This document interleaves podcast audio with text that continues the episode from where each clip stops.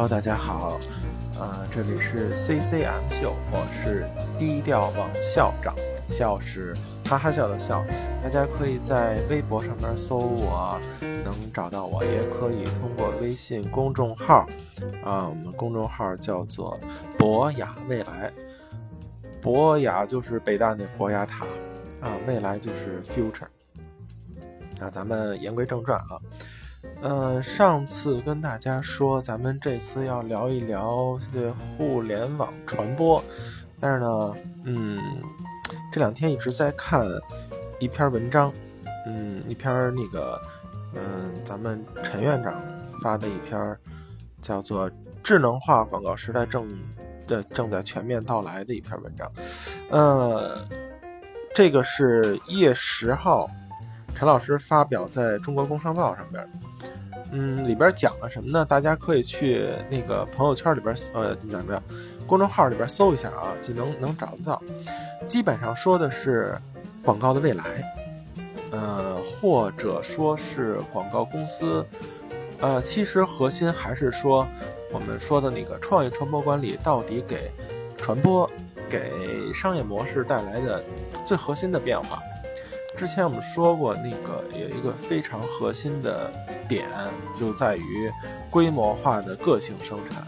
有那么那么那么多的人，他们的需求都不一样，我们怎么来满足？那听过我们以前节目的那个同志们，大家应该知道啊。嗯，工业时代，我们是靠找共性，找这个这个规模化的。这个同质化生产出了一些工具型的产品，让大家组合这些工具，用自己的聪明智慧组合这些，呃，共性的这种这种规模化的标准化的工具，用这些东西来完成个性化。您这不同的组合就有不同的用法嘛？那你就能解决你每一个人个性的问题。那总之是不方便。互联网给我们解决了一个最大的那个那个问题，就是它重新建构了一个空间。不叫空间吧，一个维度，然后我们管它叫数字生活空间。那在这个空间里边，原来近的现在可能远了，原来远的现在可能近了，等等，它是一全新的维度啊。所以我们能够在一定程度上做到规模化，同时又个性化的生产。全球六十多亿人，每个人的需求都不一样。以前我们只能靠造同样的东西，大家都凑合喜欢喜欢得了。现在我们可以每个人都做不一样的，做六十多亿份儿不同的产品跟服务。啊，我们之前说过哈，我们做这种服务、这种产品的方式，我们经常会用社会协同，也就是大家服务大家的方式。我们之前讲过服务化，对吧？服务化的平台化呀，服务化的生态化呀，啊，这不同的层次。那么，从我们从这一篇文章里边，其实看到了一个之前可能我们都想过，我觉得大家应该都想过，但是觉得可能不一定有生之年，这么说是不是有点太长了？啊，不一定近些年是吧？能看得到，可能是想，哎呀，好久以后的事儿。呃，但是话说未来以来，其实真的是这样。核那么到底核心说了什么呢？其实就是说，大数据在我们广告传播这个行业到底产生了什么样的呃作用？嗯，我们在一三年的时候出了一本教材啊，跟我们。大师兄同志出了一本教材，叫做《数字营销传播实务》，光明日报出的。呃，那里边呢，因为结构性问题，我们必须有一章讲大数据。但实话实讲啊，那时候我并不知道大数据具体能跟大家讲什么，只是讲了一些当时能够看到的现象，以及它的一些从学术角度上来讲的一些原理。那具体有什么实用，当时看不到。啊，现在我们看到了，其实它才是真正的规模化、个性化生产的一个根基。那么，咱们先说说大数据。这大数据好多年了，这要说也得有个五六七八年了吧。什么是大数据？什么是大数据？先得看什么是数据。数据是啥呀？这都知道吧？呃，你的工资单啊，我的工资单很惨，是吧？那还有你的考勤，我的考勤也很惨，所以工资单才惨。嗯，然后还有你的账单，嗯，账单我是很丰富的，对吧？然后呢，哎，就诸如此类吧。你所有的这些东西，只要有数据的，你你的都有数的，都可以当成数据。包括你的体重，你不断增长的体重，和你不断增长的腰围，啊，等等等等这些，如果你记录下来，它都是数据。你也可以记录你每天吃什么。你也可以每天记录你几点睡觉，睡觉前都想什么，每天做梦梦见什么。嗯，虽然很难吧，但是其实这些只要你记录下来都是数据。那么这个数据，我们之前说啊，我们作为商业企业也好，广告公司、公关公司也好，拿数据干什么呢？我们做人群分析，我们做市场分析。你听“分析”这个词儿，它一定是一个推理的过程，对吧？嗯，做调研的这个，就我们做分析都会做调研，拿回来数据，然后做分析。那么这个里边，我们说调研，这是统计学的范畴啊，有两种获得数据的，呃，应该是叫途径啊，还是叫状态？一种叫做呃抽查，抽样调查，全班一百个人。我们说大家都喜不喜欢这个老师啊？我们选十个人出来，这十个人里边有八个都说：“哎呀，我爱死这老师了。”剩下俩说一般。那我们说这个老师，他的这个这个叫什么受欢迎的程度是百分之八十。呃，这是抽样，相当于一百个人里边我们抽了百分之十，抽了十个人。那这十个人是不是能代表全班？这个事儿是打问号的，我们只是推理推论，它并不是真的是那样。我们只是推理，有很大的可能性，它确实是很受欢迎，对吧？但是这是抽样调查，是不准的。还有一种叫做普查，普查呢？普查是全体数据，呃，一百个人。每一个人我都要问，问出一百个数据来。你喜不喜欢这老师？喜欢。你喜不喜欢？不喜欢。你喜不喜欢？不喜欢。你喜不喜欢？我恨死我了。一百个人都问下来之后，你发现呀，还只有那八个人，当时抽样那八个人喜欢。为什么呀？因为这一班里边一百个人有九十二是女生，那八个是男生。这个老师呢，又是一个特别漂亮的这个。年轻女老师，这八个人矮的不行，是吧？其他那女生都觉得一般，甚至有的可能，那个自己心仪的男生被老师这个吸引过去了，他还心怀愤恨，等等等等。所以，如果你要是用之前这种抽样调查的方法，调查出了一个结论，它很有可能是不准的，而且很有可能是，你听我刚才说这个例子虽然很极端啊，但是它很有可能是相反的。大家都知道的一个调查，这个这个调查结果导致商业失败的一个案例，应该是可口可乐改配方吧？那大家可以去查一查可口可乐改配方是是什么情况。他们可口可乐多有钱？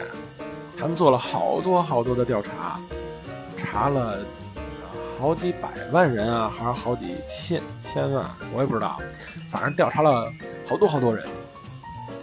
调查什么呢？就是。可口可乐和它新出的这种所谓的更年轻的配方，到底哪个好？因为当时可口可乐好像是一百年了，啊，然后呢又受到百事可乐的竞争，呃，这个挑战，然后百事可乐说可口可乐老了，我们是年轻人，当然年轻是未来嘛，就像早上六点钟的太阳。那可口可乐也想抓住这些人，所以呢，他们就做了新的口味儿，啊，然后做。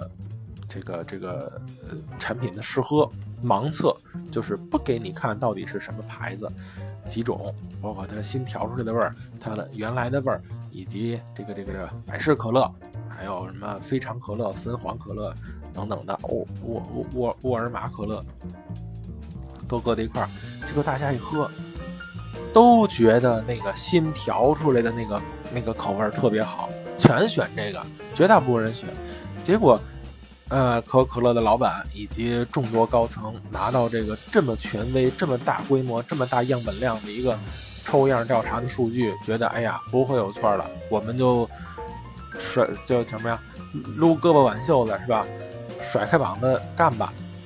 他们就把可口可乐的配方给改了，呃，改成什么样我没喝过啊，呃，但是改完以后就发现那个发生了一个特别重要的事儿，就是大家都觉得这不是我的可乐，这不是我的可口可乐，你要还我，你我现在喝不到我原来那个，结果呢，就是形成了一个事事件吧，大家都抗议，打电话。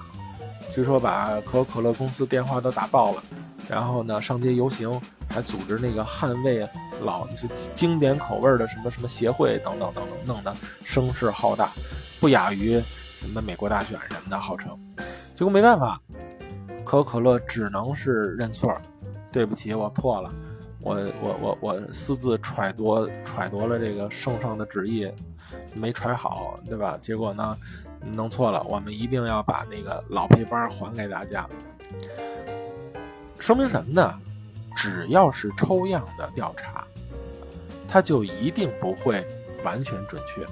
不准确的那个部分，我们通常会利用推理、利用逻辑、利用其他的一些佐证来来来弥补。总归它是不准的。但是为什么不准依然还行呢？因为那个时候大家。还是利用共性的这种工业化嘛，共性的产品来自己去凑合解决问题的，不需要那么准，所以我们还是可以活，对吧？有一个那个客户是做饮料的，你问客户，呃，客户大人、客户大爷、客户大大，啊，您您您这个打算卖给谁呀？你这个饮料，客户大大说，我打算卖给年轻人。因为年轻人有钱，我打算卖给中年人，因为中年人挺不容易的。但是他们呢，什么什么中流砥柱，我打算卖给老年人，小孩也可以，是祖国的未来，反正都行吧，全人类都可以喝。这个时候显然是，啊，不好意思，断了一下。这个时候显然是，呃，拍脑袋的过程。然而，这个过程，它也是可以真正找到一些，就人过一百，形形色色，总有喜欢你这个东西的，总会找到一些他的用户。那这个时候，我们调研都干嘛呀？我们调研基本上都是去佐证领导或者佐证我们这个决策的团体，呃，分析以及推理出来的那个结论。如果证实了，我们就这么干；如果不证实，怎么办？调整一下数据，让它证实，基本上都这么干，我们在呃，争取在后天吧，我们邀请那个某位具有调研资深调研背景的广告界的大咖啊，我们做一个访谈的一个一期节目，我们就聊聊这事儿，在他眼中啊。到底这个大数据和这个这个这个广告什么关系？大数据来了以后，广告会怎样？之前大数据，这咱们说到大数据啊，没给带来什么太大的。刚才说的数据，大数据是这个叫做普查，是全体数据，并没带来什么太多的变化。我们做调研还那么做，我们做什么事儿还那么做，只不过大数据呢，春运的时候啊，比如说现在。我们可能看一看大数据，我们都哪哪哪奔袭，怎么怎么走啊，什么什么的。大数据可以看什么呀？我们可以，呃，搜查一下我一个陌生的城市到底厕所在哪儿，离我最近啊？这个哪儿堵车？哪个景点人多？似乎都是这些啊。当然，咱们知道大数据有一个特别著名的那个案例，是那个沃尔玛还是家乐福来着？啊，忘了，反正他们俩其中的一个。呃，利用他们的账单的大数据积累的大数据啊，然后分析出来，啤酒和尿不湿啊特别有关系。反正买了也不知道为了什么，反正是买了啤酒的人都会，不叫都会，大部分会买尿不湿。结果呢，他们就利用这个结论，你不用分析，这是事实，是吧？他们就利用这个结论，那个把啤酒旁边搁了一个尿不湿的货架，还是在尿不湿旁边放了一个啤酒的货架，记不太清了。然后 就卖的特别好。呃，这里边的道理，嗯，该到放歌的时段了。这里边的道理，我们一会儿再说。咱们先听一首歌，啊，咱们一会儿再继续说大数据以及广告。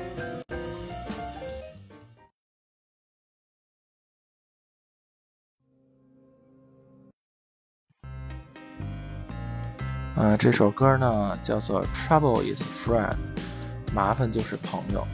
其实每天工作也都是这样。先听一首《Trouble Is Friend》。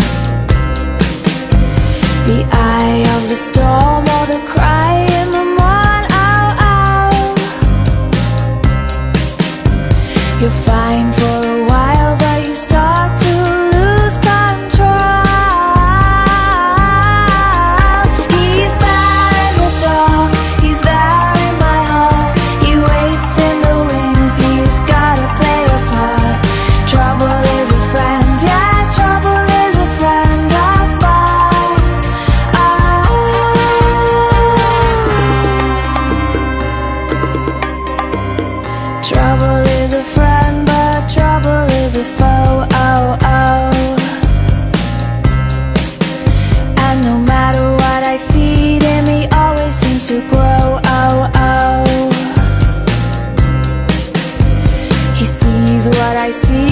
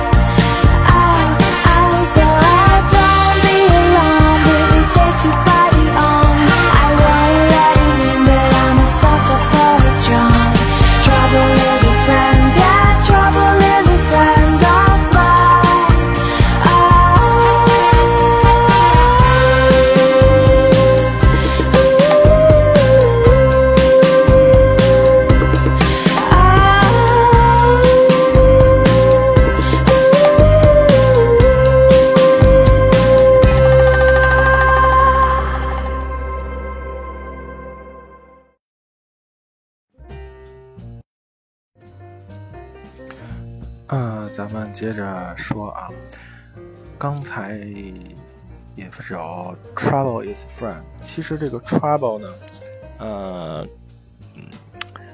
是互联网带来我们的机会，然后又给很多传统的我们的甭管是广告工作者还是企业，带来很大的这个麻烦跟问题。就刚才说到的这个。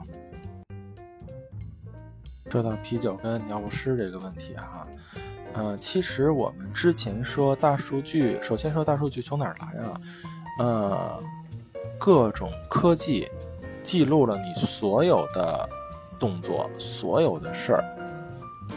就刚才我说的，你吃饭什么的都会记录的。记录完了，它如果变成一个就完整的全体数据之后，它必须是全体的啊，必须是全体的，哪怕它差一点儿，它都不能当做大数据，因为只要是不完整，它就存在这个这个误差。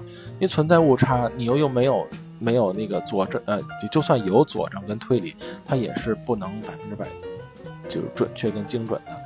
那么拿着这之后，我们通过一些在数据上的分析，我们能够发现一些我们之前讲过的远逻辑。什么叫远逻辑？很容易理解哈。近逻辑就是我摔一跟头疼，是吧？我出门让人踩一脚，我生气。有一人那个就是等红灯加塞儿，我生气。哎，这个是因果逻辑，大家懂？这是其中的一个因果关系。这因果关系有一层、有两层、三层、五层。你智商特别高，跟诸葛亮似的。你有个七八层，你能分析得出来，因为他从这儿走过，福尔摩斯不也这样吗？他从这儿走过，所以这个人是他杀的。虽然他没有在尼罗河等等等等的，是吧？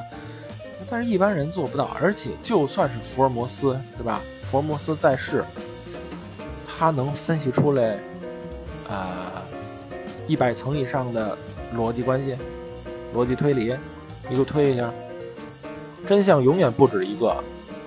一个推理就有好多种可能，一百多层，这是就我相信是人的大脑所无法企及的。但是从数据上没关系。你说这个尿不湿跟啤酒到底能有什么逻辑推理的关系？太难理解跟分析了。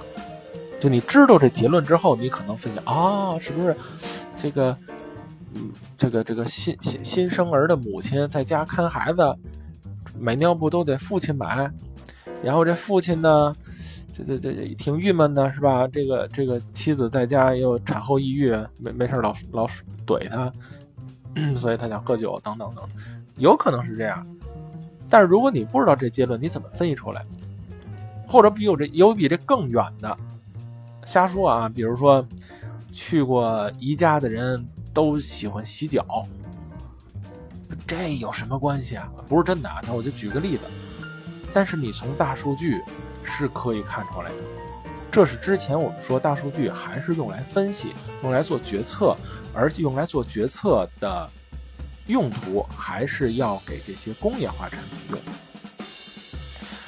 现在不是了，为什么呀？现在我们每一个动作，每一个，想想看，你去买东西。以后越来越没有没有那个那个纸币了，对吧？我都不用现金，我取五百块钱，就是最夸张能用一个月，但是钱是要花的，但是现金是不用花的。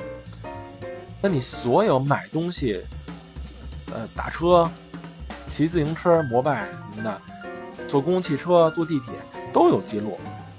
你心情好不好？你都去哪个网站看了？都买什么？等等，你想想，是不是全都有记录？而这些如果全都记录，是一个完整的大数据的话，真的可以甄别每一个人，甄别每一个人的每一秒钟的每一种状态，非常细致，以至于可以制造或者是提供每一个人都不一样的服务。至少你知道他在哪儿。至少你知道它有什么。举一个例子，呃，我不知道有没有啊，这个找时间我得问问我们那个大师兄，他原来在中国移动。如果中国移动想监测我们的上网习惯，因为它是最大的一个，也不叫最大的，三分之一嘛，网关是完全可以的。你愿意买什么？你愿意跟谁聊天？你都看过什么？都追什么剧？等等，这些都行。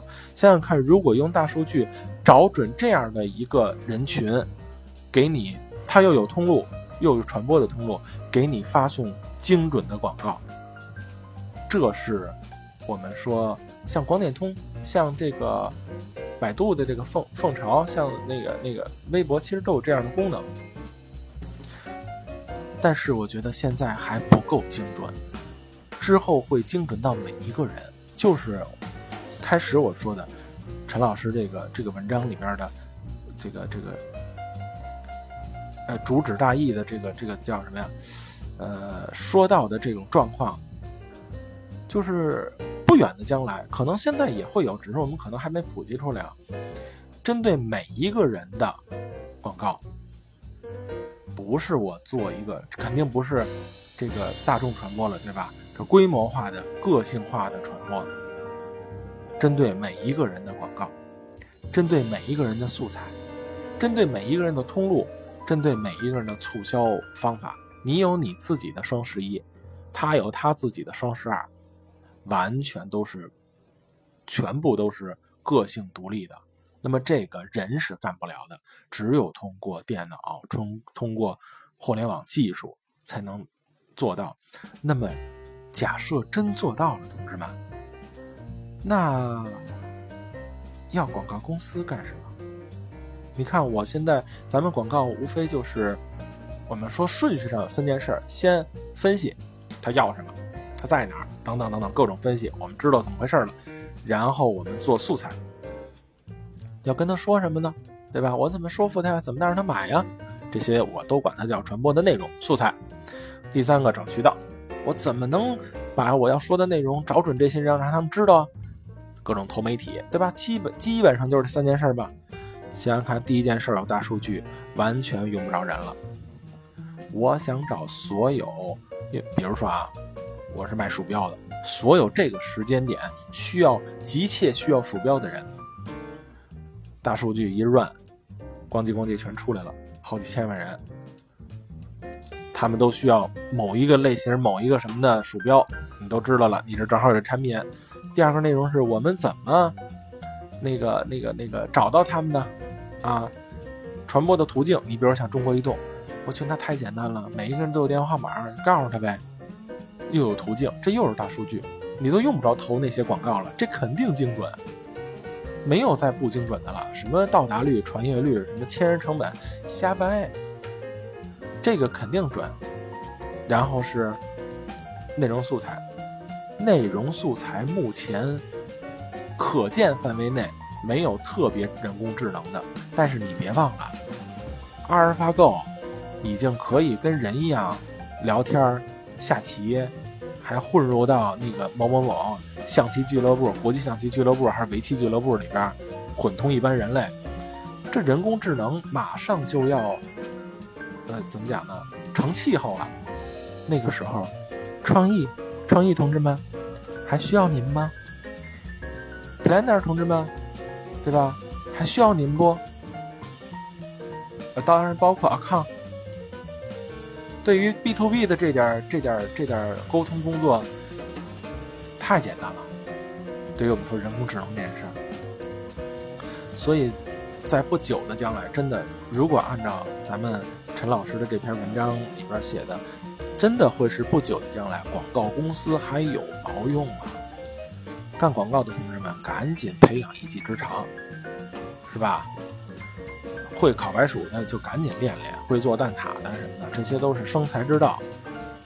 广告以后，广以后广告是技术人才干的事儿，不需要创意了，创意都电脑就干了。我说不需要创意这个人啊，创意全都电脑就干了，就是就是就是，那那那叫什么？那是一个技术了，以后那个。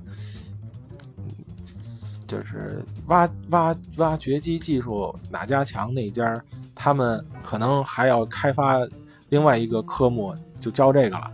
这真是数字营销了，完全不用人了。哎呀，话说这样的话，以后可能所有都不需要人了。我突然想到一个，哎呀，突然想到一个电影，就是《Terminator》，是是是这么读吧？终结者，这天应该不会太远。而我们现在作为广告公司，如果想想想想占有一席之地的话，可能应该尽早的布局这个数据化购买，这个大数据，以及大数据的下端的应用，不仅仅是分析，一定是这种信息的分发、信息的智能化、智慧化的，呃，自动制作等等这些。你别问我怎么做，我也不知道。我只是看到了，通过通过这个文章，我看到了有这么一个未来跟趋势。那么针对这件事儿，我觉得我有义务找一些专家，咱们一起来谈一谈这个事儿。啊，大看看大家的意见。如果大家有什么对于这方面的一些想法，也可以在这个电台里边给我们留言，也可以呢，呃，微博、微信找我跟我留言都可以。对吧？咱们愿意找什么样的这个大咖？我应该，呃，现在的国内呢，应该都能想想方设法找到他们。咱们跟他们聊聊，看看他们有什么想法啊？或者你要愿意的话，咱们一起在这个这个这个小小小电台里边也也都聊聊这个事儿，好吧？那我们今天呢，其实就是就是额外插了这么一集嘛，就是呃大数据。对于商业广告的一些冲击，我们说了说大数据，说了说之后恐怖的未来。对于广告公司的老板来讲，真挺恐怖的。我现在真不知道，你说我不干广告，我能干什么呀？我能干什么呢？嗯，我们听首歌，然后期待下一次见面，争取下一次这个这个咱们节目的时候，我能想到我以后能干什么。教书现在不挣钱，我还得还房贷。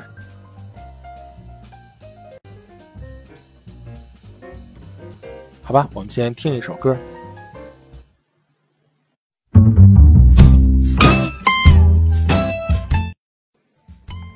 这首歌呢，也是《断背山》里边的一个配乐，叫《King of the Road》。有一个同事呢，给这个起名叫“路霸”。呃，该过年了，大家在路上多多小心。呃，过年开开心心的啊！听这首《King of the Road》。